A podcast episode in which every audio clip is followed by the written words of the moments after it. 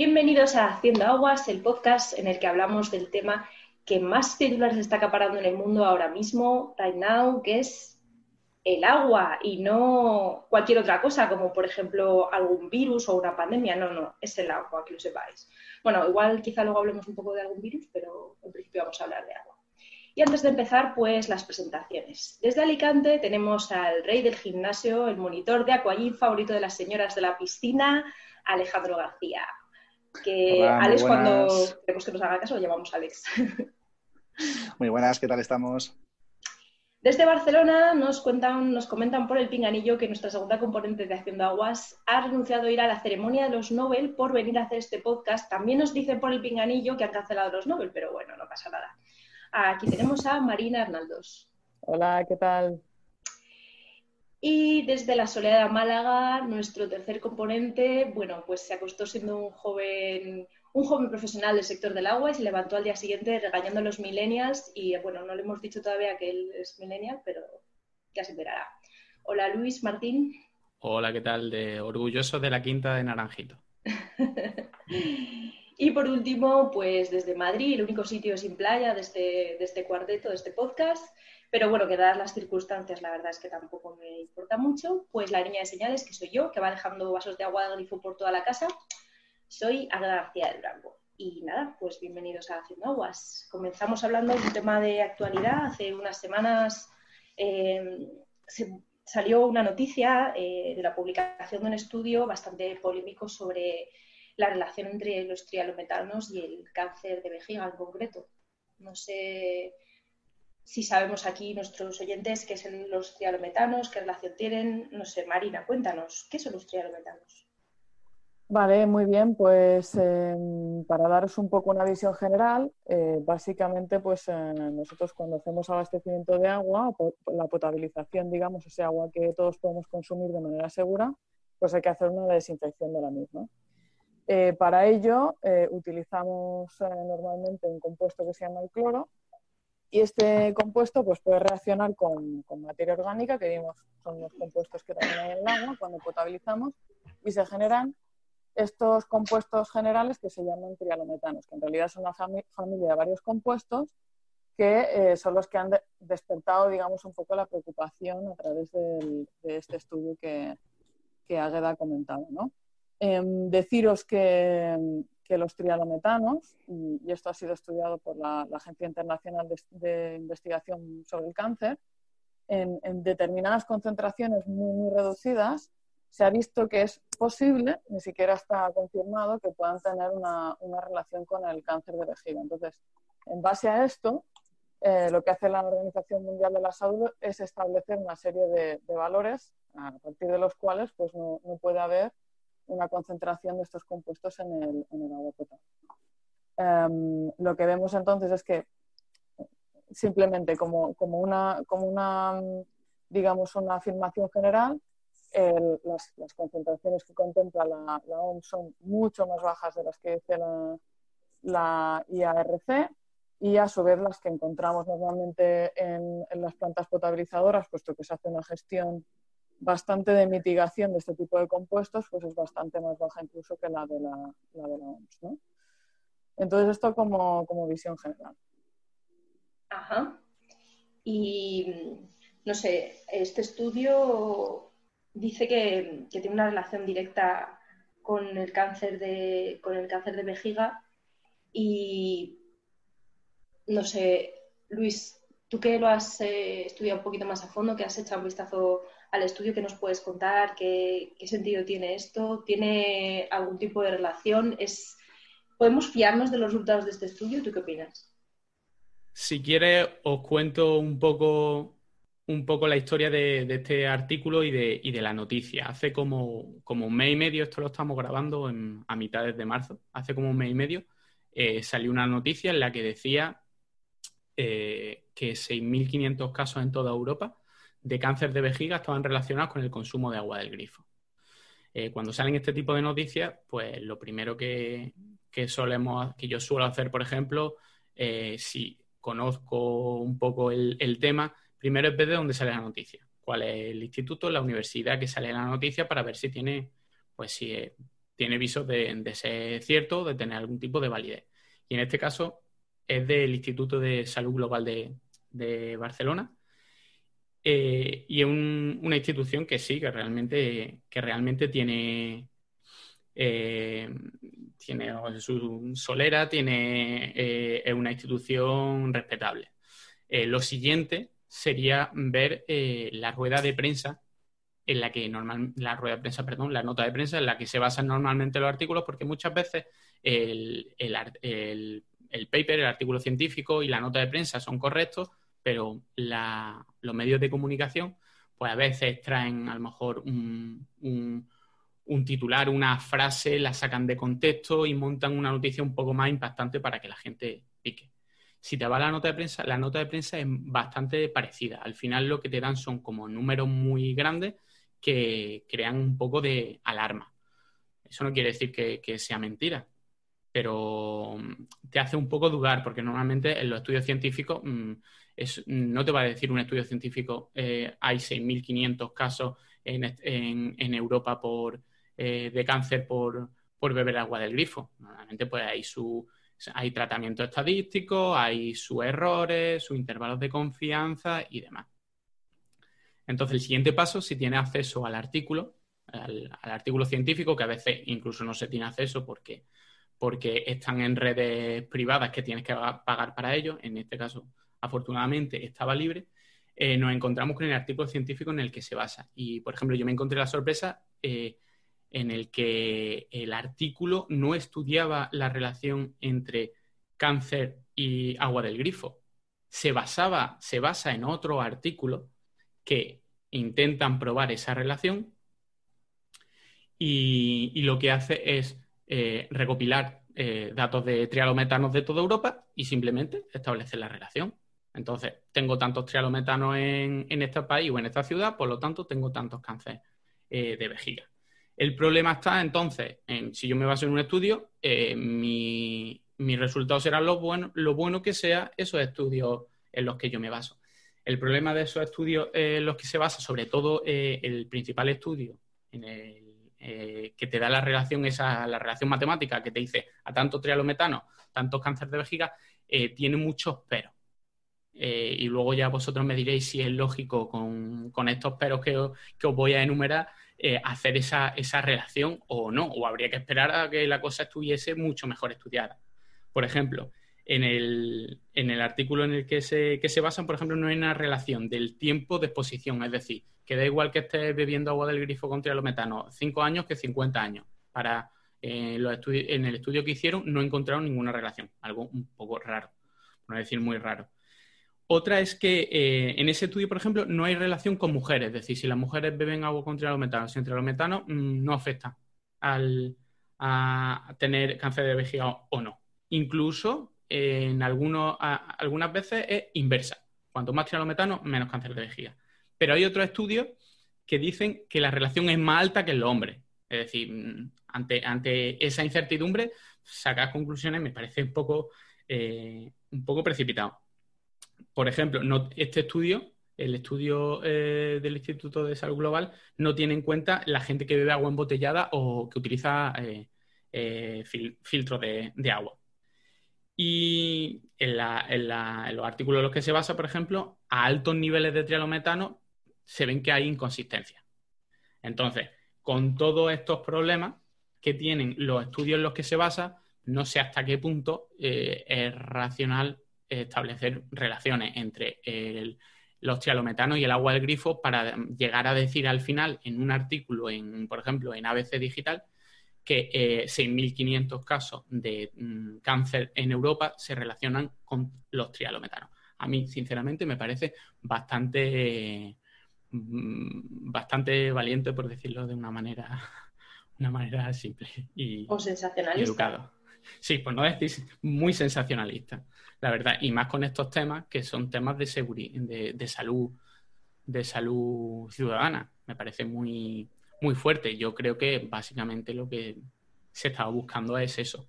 Eh, un, montón de clics en, su, en sus páginas. A mí, por ejemplo, me, llamaron de, para opinar del tema de 4 y me dijeron, mira, mm, que nos han dicho que tú nos puedes, nos puede atender un poco y explicar porque es que ellos nos han dicho que no tienen, que no tienen tiempo, que están saturados. Un poco, un poco lo, yo creo que es lo que, lo, lo que buscaban.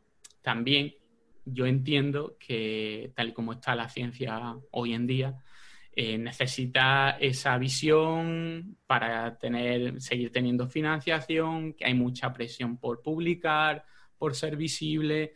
La verdad hombre, de estas cosas sabrá, sabe más Marina, que está un poco más y está un poco más en el mundo de la investigación.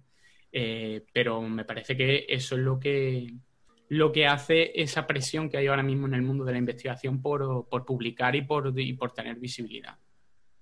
O sea, que tú crees que, que, el estudio, más que un fin científico en sí mismo, eh, es una llamada de atención.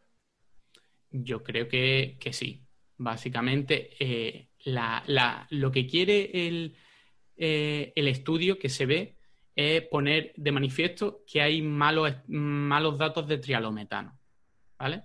Y se ve que no lo consiguen todos los países, que hay, una que hay muy poca eh, representatividad y demás, pero claro, si haces eso y simplemente das los datos de trialometano, pues aquí nadie lo escucha y nadie lo lee. Pero claro, si se establece una relación y dice, vale, los trialometanos nadie sabe lo que es, pero el cáncer de vejiga todo el mundo sabe lo que es, pues lo pongo de esta manera y tengo mucha, mucha más mucha más publicidad, por decirlo de, alguna manera. Pero claro, es que no estamos hablando. Yo, por intervenir un poco y sobre todo por las alusiones al tema de los investigadores y las publicaciones y demás, hombre, vamos a ver. Em, es cierto que hay una presión en el mundo académico de la, o de la investigación por publicar, pero lógicamente nos estamos refiriendo a, a publicaciones indexadas, a temas de alto impacto, digamos, cosas que tienen valor dentro de la comunidad científica. Em, a mí me llamó mucho la atención en la búsqueda de atención a través de los medios, digamos, más masivos. Creo que todos aquí, eh, que somos miembros de Young Water, estamos de acuerdo con, que, lógicamente, los estudios que se hagan los centros de investigación en las universidades tienen que salir de allá afuera, se tienen que poner un lenguaje que sea comprensible por el ciudadano, que es al final de forma directa e indirecta el que está, digamos, potenciando que se produzca esa investigación. Y, lógicamente esto es bueno, ¿no? Pero, pero cuando ves em, que se juega de esta manera con un tema que es de, de, salud pública, pero no porque se juegue con un tema de salud pública, porque si una cosa es así y, ha habido un estudio concienzudo sobre esto, pues lógicamente hay que hablar de ello. Em, y, no por, es que como es de salud pública no hables de ello, no. Evidentemente hay que hablar de ello. Pero claro, no estamos hablando de que estas personas o este grupo haya hecho unos estudios epidemiológicos, eh, que hayan profundizado en todos los estudios que ya ha hecho la Agencia Internacional de Investigación sobre el Cáncer, que realmente sí establece relaciones a nivel biológico de unos compuestos con una formación de cáncer, sino que esto ha sido, cojo unos datos, saco una correlación y oye, me quedo tan tranquilo, ¿no? Creo que esto, eh, yo no sé si lo llamaría investigación. Em, se ha, publicado en el, en el, journal que tocó, creo que todos lo hemos leído, em, pero claro, mm, todo lo, todo lo que vino después, ¿no? un poco más el, el, contexto mediático, esto no forma parte de lo que es un poco em, el prestigio dentro de la comunidad científica. Sí que he conseguido muchísima atención. No sé si es, bueno o malo, porque creo que, como decía, los, estudios y las cosas que se hagan tienen que ponerse de manera entendible al, al, público y a los ciudadanos, pero claro, cosas así parece que son eh, más una búsqueda de notoriedad, ¿no? que mal entendida, digamos, que realmente que hay una presión por parte de la comunidad científica, la comunidad investigadora o de nadie que forma parte de, este mundo más de la innovación, porque hagas algo así. Además, con un tema tan delicado como es el agua del grifo, porque pones en tela de juicio en un continente como es Europa donde está hiperregulado este tema, pones en tela de juicio la calidad del agua que están bebiendo los ciudadanos, que es una cosa delicada, que además eh, todavía hay muchas falsas creencias en torno al agua al grifo, tanto en otros países de Europa como en España. Así que sí, me parece, me parece importante aclarar estos puntos y que, digas que no es exactamente, Marina, que, comentes que no es exactamente un estudio científico. Claro, que, por ejemplo... Se, pondría un poco en duda si esto es un estudio científico, si lo mirásemos desde un punto de vista estricto, ¿no? Porque yo creo que hay ciertas cosas, eh, como decía Luis antes, eh, ciertas conclusiones que se toman con muy poca precaución. Em, el espíritu científico, el espíritu investigador siempre es de búsqueda y siempre es de entender que hay cosas que sabes y, sobre todo hay cosas que no sabes. Y creo que no se ha puesto, no se ha, no se ha dado el valor suficiente a eso, sobre todo teniendo en cuenta el, contexto. ¿no? Las personas, yo creo que somos del sector, porque estamos en contacto con él, oye, eh, creo que lo vivimos con, con bastante estupor, ¿eh? o sea, con bastante incredulidad esto. Sí, efectivamente en el, en el artículo, pues al final está relativamente bien hecho y, y todos estos pero un poco te lo, te lo eh, te los dicen, te los dicen en el artículo, porque al final tiene que, es un artículo científico con su revisión por pares y demás, y a lo mejor tú en el artículo en sí no le puedes sacar los peros, pero haciendo un, un, un paper así, tú sabes realmente la repercusión y cómo se va a leer y el impacto que, que va a tener. Eh, hay veces que en un artículo eh, lo ideal es no, o, lo sensato es no hacerlo porque tiene tantos peros que al final eh, o, no se toma en serio o no sirve para nada o si hay una repercusión al final lo que se va a ir es a, la, a las conclusiones un poco más más impactantes que, va a tener. Ellos sabían pero el impacto que, como decías tú antes y como decía Leda, que en su día ya lo dijo en redes sociales también, que era, oye, es que esto no ha sido una cosa que ha cogido la prensa así como de tal, es que esto está directamente en la página web así, la nota de prensa es así. Es decir, que estas personas de moto propio han decidido que lo que quieren comunicar hacia afuera es esto. Sí, sí, yo a mí lo que me, llamó la atención porque... Esto sorprende, esto sorprende. Claro, yo había leído el artículo y, me, entendía que, el que es un artículo periodístico, pues bueno, pudiera ser así, pero no sé si me parece que fue Marina que mandó eh, la nota de prensa y era el mismo artículo en una nota de prensa, es que no parece una nota de prensa de, un instituto científico, parece un artículo como el que escribiríamos eh, pues un poco cualquiera con, con menos conocimiento del tema. Yo creo que eh, en ese punto hay que, hay que criticar bastante, bastante a, la institución, por lo menos en ese aspecto. Ya puede ser más discutible o no el paper, pero la nota de prensa yo creo que es bastante discutible. Efectivamente. Además, cuando estamos hablando de temas sanitarios, eh, si nos fijamos en lo que dice el Ministerio de Sanidad, siempre van del lado de la seguridad. Es decir, no se ha demostrado que los, que los produzcan genotoxicidad. Aparte, como comentaba Marina, eh, y yendo del lado de la seguridad, la Directiva Europea marca unos parámetros, unos rangos máximos que podemos encontrar de teolometanos, pero es que incluso la Directiva Española es más restrictiva. El Real Decreto 140-2003 lo fija en límite superior en 100, en 100 microgramos por litro. Y aquí en España estamos en una media de apenas 28. Por tanto, estamos ante cero riesgo ahora mismo.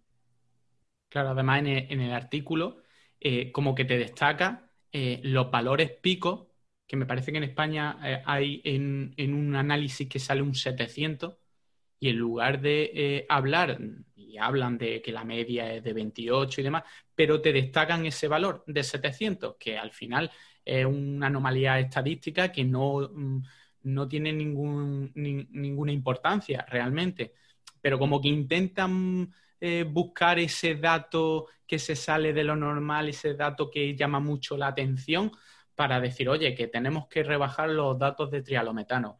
Eh, lo que no se puede decir es que porque haya en un, lugar, en un momento dado, un, dato así que se ha detectado, se, ha detectado y se toman cartas en el asunto, pues destacarlo en un estudio eh, y decir que se sobrepasan los, datos de trialometano. Si se sobrepasa en un análisis en todo un país en un momento dado, pues es un dato que mm, no tiene ningún, ninguna representación estadística.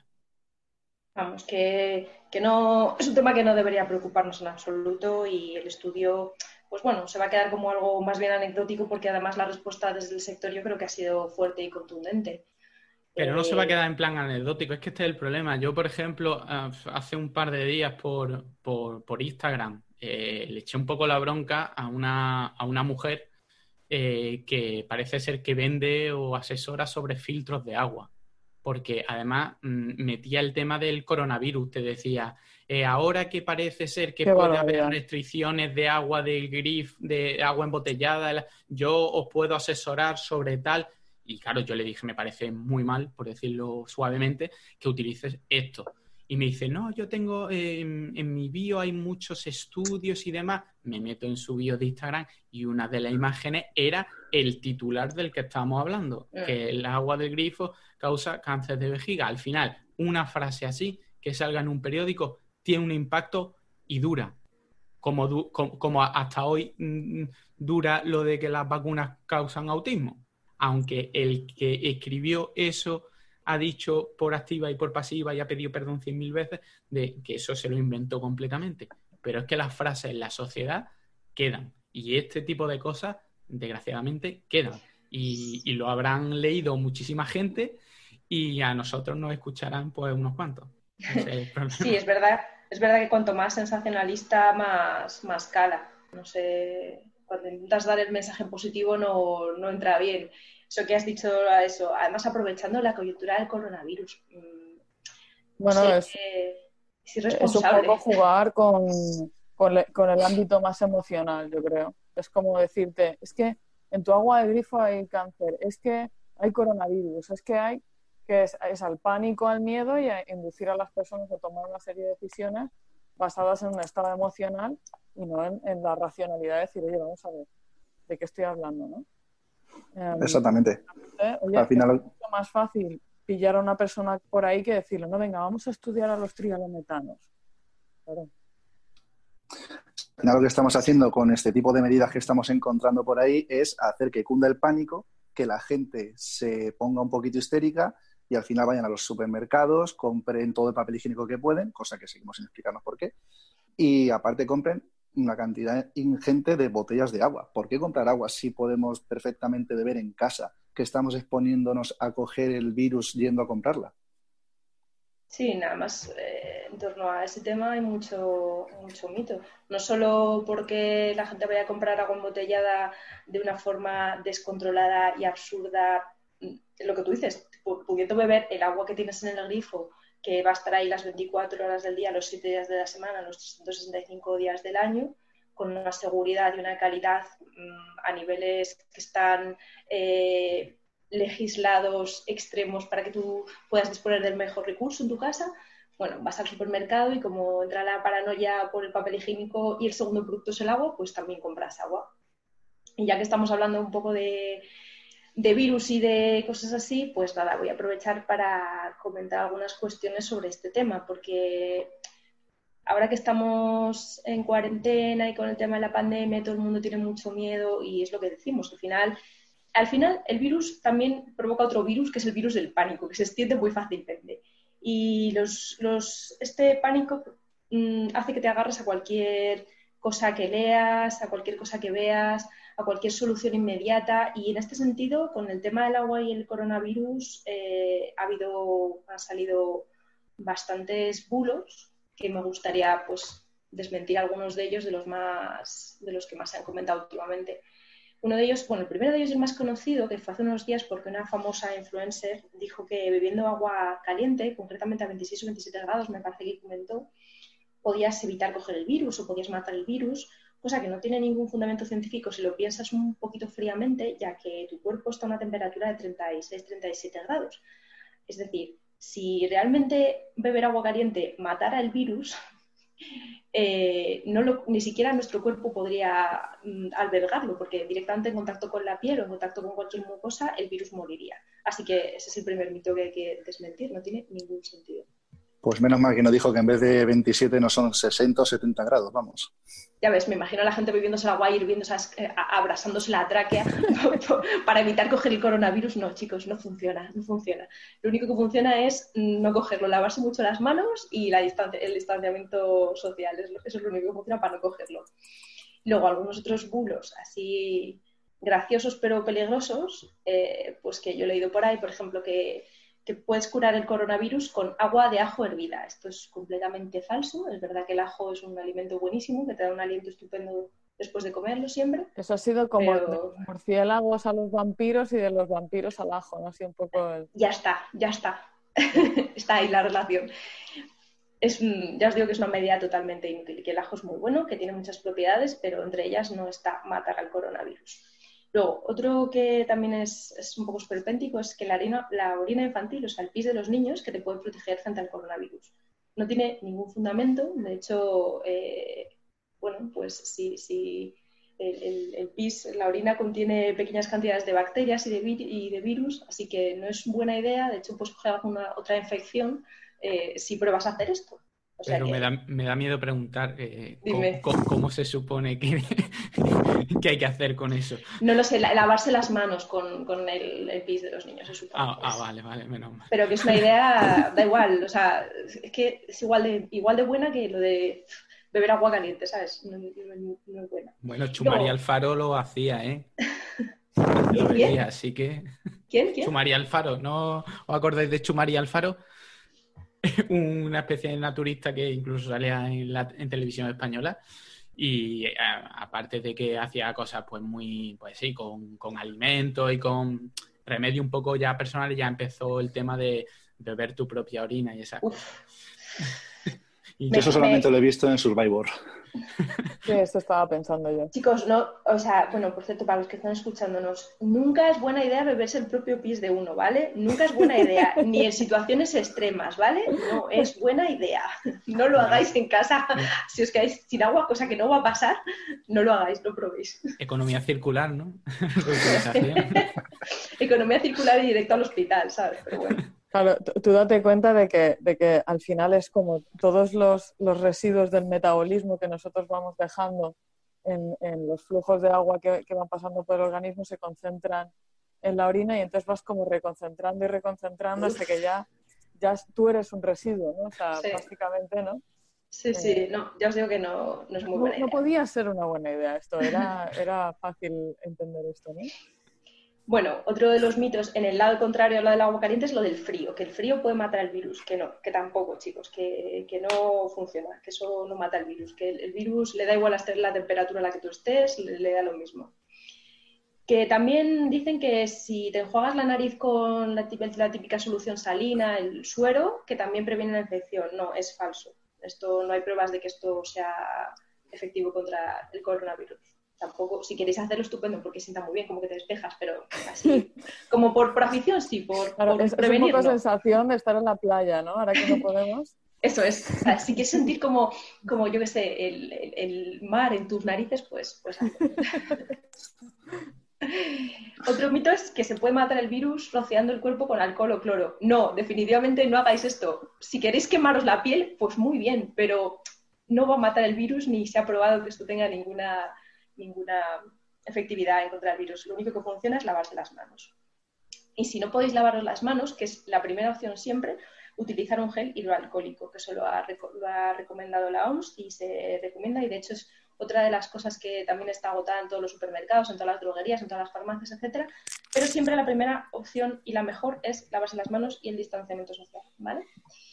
Y pues ya está. Así de cosas que tenga yo constancia que se han dicho respecto al coronavirus y al agua, pues eso sería todo, que vamos, que a mí me parece suficiente. Y un consejito así gratuito, chicos, si tenéis alguna duda sobre el coronavirus, id, a fuentes oficiales. Esto es lo mismo que ha dicho Luis. Eh, sobre los estudios, te vas a la fuente original, intentas ver de dónde salen las cosas, intentad ver de dónde salen las cosas y si tenéis dudas, pues la OMS. La OMS es un organismo que se dedica únicamente a esto. Así que si tenéis dudas sobre el coronavirus, sobre si me puedo beber una taza de agua caliente con una infusión de ajo y un poco de pis de niño, si eso funciona, la OMS, chicos, la OMS. Ahí lo vais a encontrar todo.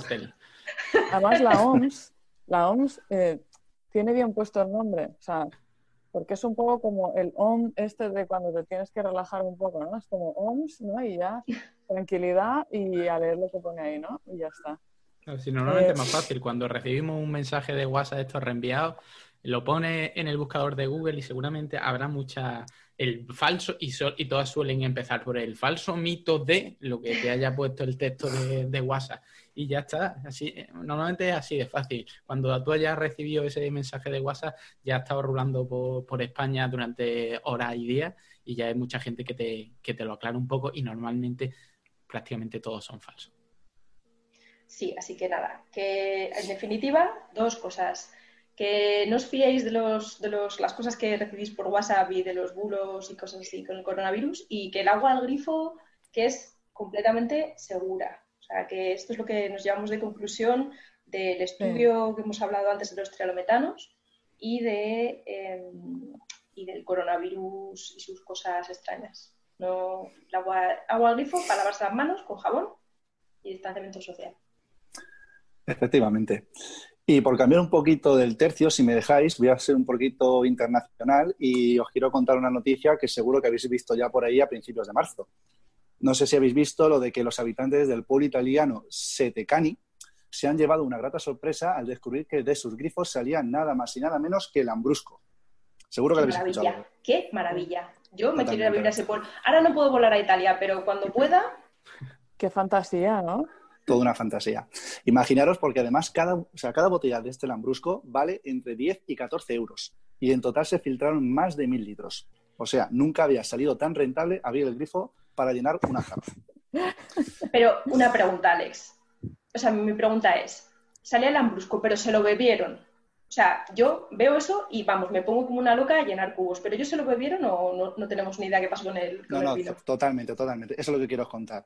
Aparte, eh, bueno, todos los vecinos empezaron a llenar botellas como locos, pero es que lo que más me llamó la atención de esta noticia fue el cómo se produjo el suceso. O sea, cómo el vino, Lambrusco en este caso, puede llegar a entrar a la red de abastecimiento de agua. Porque si, por ejemplo, pensamos aquí en España, está prohibido conectar ningún servicio directamente a la red. Si, por ejemplo, pensamos en una gasolinera que tú vas a ver un lavacoches, estos tienen que tener un depósito con agua y una bomba para conseguir la presión que necesitan. No pueden conectarse a la red. Y diréis, ¿por qué? Pues fácil. Porque en caso de que tengamos una caída de presión en las, tuberías, podría entrar jabón a estas y esto está totalmente prohibido. Por eso tiene que haber siempre algo intermedio que lo evite. Entonces, ¿qué es lo que ocurrió allí en la ciudad italiana? Os cuento. Resulta que la planta de embotellado tiene una válvula de entrada, en la cual es tanto por donde entra el lambrusco como el agua que entra para limpiar previamente las botellas. Entonces, esta válvula se rompió y como la presión que lleva el lambrusco es mayor que la presión que llevaba la red, hizo que el vino entrara por las tuberías y llegara hasta los grifos de los vecinos. En fin, maravilloso, ¿verdad? Joder, qué maravilla. De verdad, ¿eh? Yo preferiría cerveza, pero bueno. Yo, también, pero yo a un lambrusco no le digo que no, ¿eh? O sea... Pero, vamos a ver. Luis, hijo mío, o sea, te sale el lambrusco, tú coges el lambrusco y no, no preguntas. Preguntas, totalmente. Vale, ¿cuál fue el problema de esto? Que duró apenas unas horas. Entonces os voy a contar lo que es la verdadera noticia que posiblemente muchos no sabéis. Y es que resulta que aquí en España, en el Camino de Santiago, concretamente en el Camino francés, en la localidad navarra de Allegui, podemos encontrar una fuente de vino. ¿Cómo os quedáis? Bueno, eso ¿Dónde, es mala idea. Dinos las coordenadas exactas, que ya, por que ya sabemos a dónde ya sabemos a dónde peregrinan millones de españoles cada año. Ah, exactamente. exactamente. O sea, recordar, en el camino francés, en la localidad de Allegui, por donde el peregrino pasa tras salir de Estella en la etapa destino a los arcos, hay una fuente que proporciona vino a los peregrinos durante las 24 horas. Pero Así que ya sabéis. Exactamente. Si no tenemos planes para el próximo verano, cuando podamos salir, convertiros en peregrinos y hacer caso al cartel que hay justo al lado de la fuente, que dice, peregrino, si quieres llegar a Santiago con fuerza y vitalidad, de este gran vino echa un trago y brinda por la felicidad. Joder, que si vas feliz, claro, sí. No, son tontos, ¿no? Desde luego, desde luego, ¿eh? Pero me sorprende que eso no haya sido noticia antes, no, no entiendo por qué. lo guardan en secreto, lo tienen escondido para ellos yo había oído alguna fiesta, no sé si de La Mancha o por ahí, que en fiestas cogen y, hacen fuentes de vino, pero solo, claro, solo para, para el día de fiestas, no, no todo el año. Yo he estado en, Logroño, en San Mateo, que se celebra en septiembre, así que chicos, para septiembre que ya estamos fuera, San Mateo, ya sabéis, Logroño. Em, las fuentes echan vino, lo que pasa es que creo que no se puede beber, las fuentes ornamentales creo que es un vino así un poco medio medio, pero sí que se ve el agua roja, que yo he estado varias veces y se ve bastante guay. Habrá que probarlo. Lo que pasa es que, claro, si, si está echando vino todo el día, lo mismo no es el mejor vino de. Claro, por eso digo que no estoy muy segura de que ese vino se pueda beber, pero bonito queda, queda muy bonito. Así rojo de todas las fuentes. Sí, que luego dice vino o es sangre, ¿no sabes? si es otra de las plagas. bueno, ya que espera este año que llevamos langostas en África, coronavirus, vino, sangre. mira, mira. Podríamos sobrevivir. No, invoques, no invoques. Las, lluvias en Egipto. Creo que podríamos. Estaba pensando que, que, en Jumilla también hacen un día la fiesta del vino, pero no sale por fuentes. Lo que tienen es una especie de camión cisterna y van soltando a la gente en modo no sé, como, como la fiesta de la espuma, pero en lugar de la fiesta de la espuma se la, pues te meten un chorrazo de vino y, ya está. Yo, yo, la verdad no, yo, yo soy de Murcia, ¿eh? pero no he ido ningún año. pero me han contado historias épicas del, del evento, como os podéis imaginar. Qué maravilla. Oye, y hablando así un poco de ocio, eh, ¿tenéis alguna propuesta para los oyentes para que ocupen su tiempo libre con algún tema de aguas, bueno, no un tema de aguas, a ver, estrictamente, pero alguna peli, alguna canción, algún libro, alguna serie, que toque el tema del agua y que pueda ser interesante, que pues, vosotros hayáis aprendido algo. Contadme, por favor. Alex. Hombre, relacionado con agua, está ahí, ahí. Yo realmente os quería contar, porque he encontrado una charla TED que está muy curiosa, que está relacionada con el estoicismo, eh, de Tim Ferris, que habla muchas veces de que a veces se sufre más en la imaginación que en la realidad. Y es decir, nosotros estamos en nuestra casa y, bueno, evidentemente estamos encerrados en nuestras casas y no podemos salir y nos gusta mucho pensar y encima es peor porque nos imaginamos cosas que no van a pasar. Así que lo que tenemos que hacer es intentar tirar hacia adelante, pensar que esto va a pasar, que todo va a ir salir bien y buscar cómo distraernos. Y os propongo una de las tareas que, dice en el vídeo, si lo buscáis en, en las charlas TED, donde tenéis que coger un papel y un boli y dibujar tres columnas. Entonces, en ella lo que vamos a hacer es vamos a definir cuáles son las peores cosas que creemos que nos pueden pasar durante estos días en nuestra casa. Por ejemplo, qué buena idea! Por ejemplo, esa, columna, ¿tenéis papel suficiente? Sí, sí, sí. Lo que sé, imaginaros, nos quedamos sin luz, que, o sea, que nos cortaran el agua. Vamos a ponernos ya lo peor, que nos cortan el agua de verdad. que sabemos que no va a pasar, pero imaginémonos que sí. Que sale por el grifo cervezas sin alcohol. Eso, eso sí será un problema. Yo, creo que el divorcio está ahí como en alta probabilidad, ¿no? O sea, te divorcias dentro durante la cuarentena y te tienes que quedar con la persona. Eso sería un problema muy gordo. vale, entonces, entonces seguiríamos por la segunda columna, en la cual lo que vamos a hacer es, vamos a intentar prevenir. Es decir, ¿qué podemos hacer para evitar o disminuir al menos los efectos? ¿No nos queremos divorciar? No hablemos directamente, así no tendremos problemas. Cada uno a una punta de una casa. No queremos que, tengamos problemas con el agua, no nos duchemos, lo que sea. Total, estamos solos, no pasa nada. En fin. Y la tercera y última columna, que es la importante, será la de reparar. Pensemos nosotros mismos, eh, en caso de que ocurriera lo que hemos escrito en la primera columna, qué podríamos hacer o incluso a quién llamaríamos o a quién recurriríamos. Que esto es lo que más nos va a ayudar. O sea, que nos creemos una red de contactos, igual que tenemos solo John Water, para que si tenemos un problema pidamos ayuda. Por ejemplo, yo me quedo sin cerveza o me aparece cerveza sin alcohol, pues llamo a Luis, que me la mande, no hay ningún problema.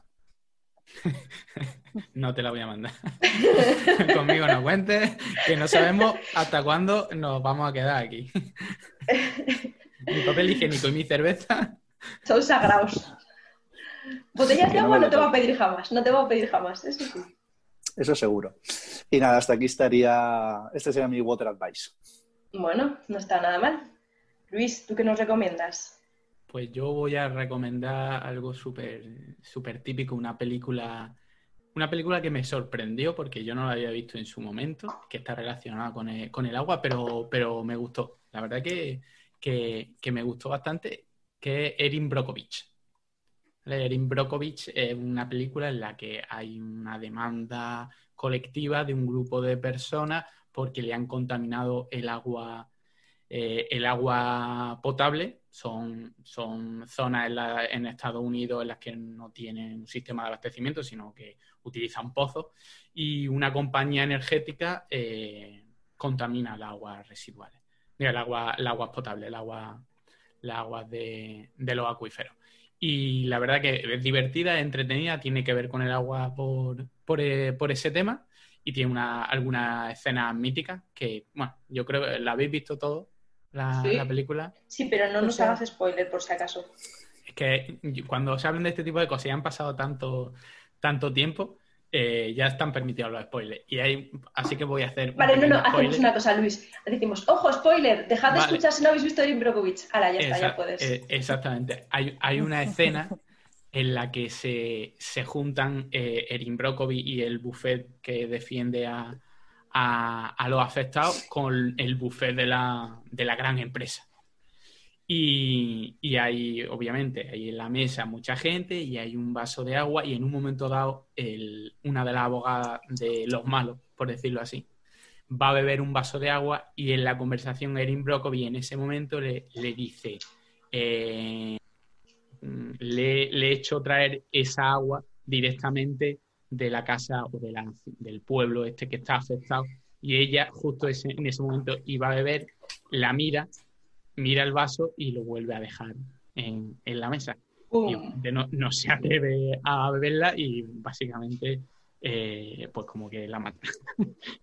Le pega decir, Luis, ¿esta película puede que esté relacionada con el caso de la crisis del agua en Flint? No, es mucho anterior, es mucho anterior, muy anterior, muy anterior. Sí, pero de la de la crisis del agua en Flint, eh, hay una peli que ha salido hace poco que se llama Deep Water, creo que es o es que no me acuerdo muy bien. No era lo que yo iba a recomendar, pero bueno, que ha salido recientemente, que la protagonista Mark Ruffalo, que es Hulk en... Pobrecillo, Mark Ruffalo con todas las películas que ha hecho, que la, que, la referencia sea Hulk. Todo el mundo lo va a recordar por Hulk, eso, eso lo tenemos todo el mundo claro. No, Dark Water, Dark Water, Dark Waters, ah, aguas oscuras, ¿vale? Aguas oscuras, que se trata de la crisis del agua en Flint. Bueno, en Flint, no la... Bueno, espérate, esta no sé si es la de Flint. La de Flint igual es la que hace Matt Damon. Es que hay un montón que tratan de este tema, chicos, de verdad. Tenemos muchos programas para contar todas estas películas. Pero bueno, bueno. Y Marina, ¿tú qué nos vas a recomendar así? De vale, pues yo os voy a eh, recomendar una cosa, una película, ¿vale? Que es, anime. Yo no sé si aquí hay muchos aficionados al, anime. A mí me gusta mucho. Y en concreto adoro a, eh, a Miyazaki que mucha gente lo ha descrito como el Disney japonés, pero no es el Disney japonés, ¿vale? Es una forma, bueno, de entenderlo. Más quisiera Disney. Ya quisiera Disney, efectivamente.